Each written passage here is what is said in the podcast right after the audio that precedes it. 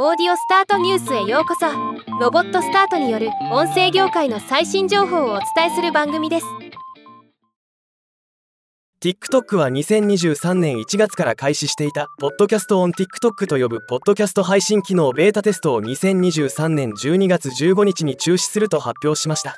今日はこのニュースを紹介します。この機能はポッドキャスターが自分のポッドキャスト番組の RSS フィードを TikTok アカウントに連携させビデオ内の特定のエピソードにタグをつけることができるものです。また TikTok ユーザーはビデオを見続けながらバックグラウンドでポッドキャストを再生できるものでした。今回の中止決定に伴い TikTok はプラットフォームにアップロードされたポッドキャストエピソードは削除されますが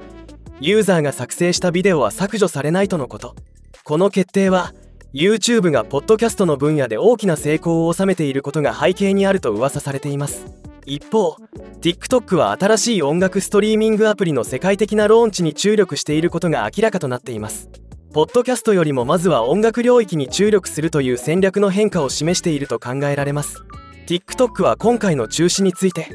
私たちはポッドキャスターを大切にしておりオーディオ分野には計り知れないチャンスがあると考えていますが現時点では他の取り組みに注力しています。私たちはコミュニティから学びプラットフォーム開発のための洞察を収集するためにさまざまな機能を定期的に実験しています。ベータテストにご参加いただきまた変わらぬご支援を賜りまして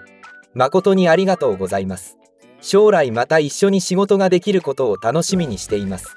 と発表しています。ではまた。